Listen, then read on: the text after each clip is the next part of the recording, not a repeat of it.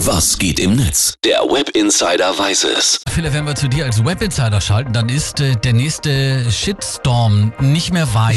Ja, das stimmt, aber so ist das nun mal im Internet, ne? Spannen wir schon mal den Regenschirm auf. Was hat denn jetzt schon wieder an diesem Wochenstart einen Shitstorm ausgelöst? Die CSU. Ja, die hat mit einer Internetkampagne in allen sozialen Netzwerken Mhm. eine Unterschriftenaktion gegen ein Tempolimit an den Start gebracht. Tempolimit, nein, danke. Das ist natürlich ein gefährliches Thema. Das äh, Tempolimit ist uns Deutschen ja fast genauso heilig wie den Amis das Schnellschussgewehr, ne?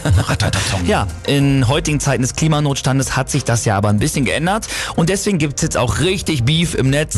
Kaffee Cup, Twitter zum Beispiel, gegen was die CSU Unterschriften sammeln sollte. Mietwucher und Wohnungsnot, Pflegenotstand, Ärzte- und Lehrermangel, Alters- und Kinderarmut, fehlende digitale Infrastruktur, schlechter öffentlicher Nahverkehr. Gegen was die CSU Unterschriften sammelt? Tempolimit. Muss man nicht verstehen, oder? Also man merkt schon, Tempolimit steht bei vielen nicht ganz oben auf der Prioritätenliste. Was hast du ansonsten noch an Postings gefunden zum Thema? Claudia Bügel, die schreibt bei Facebook, ob ich mich über ein Tempolimit freue. Nö, ich fahre auch gerne schneller als 130, wenn es die Verkehrslage zulässt. Ob ich für ein Tempolimit bin? Ja, verdammt nochmal.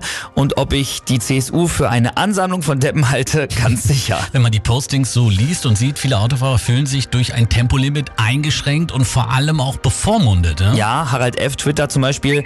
Ich bin ganz klar gegen ein generelles Tempolimit auf Autobahnen. Die permanenten sinnlosen Verbote der Grünen und SPD sind unerträglich. Was wollen sie uns denn als nächstes noch wegnehmen? Allerdings, die Zahlen sprechen durchaus für ein Tempolimit. Wissenschaftler sagen, dass so 5 Millionen Tonnen weniger CO2 ausgestoßen werden. Außerdem gibt's weniger Lärm und Feinstaub. Ja, Julia Probst schreibt dazu auch noch, die CSU kotzt mich an mit ihrem Nein zum Tempolimit, weil sie damit sämtliche Studien zum Umweltschutz und Sicherheit der Menschen ignoriert.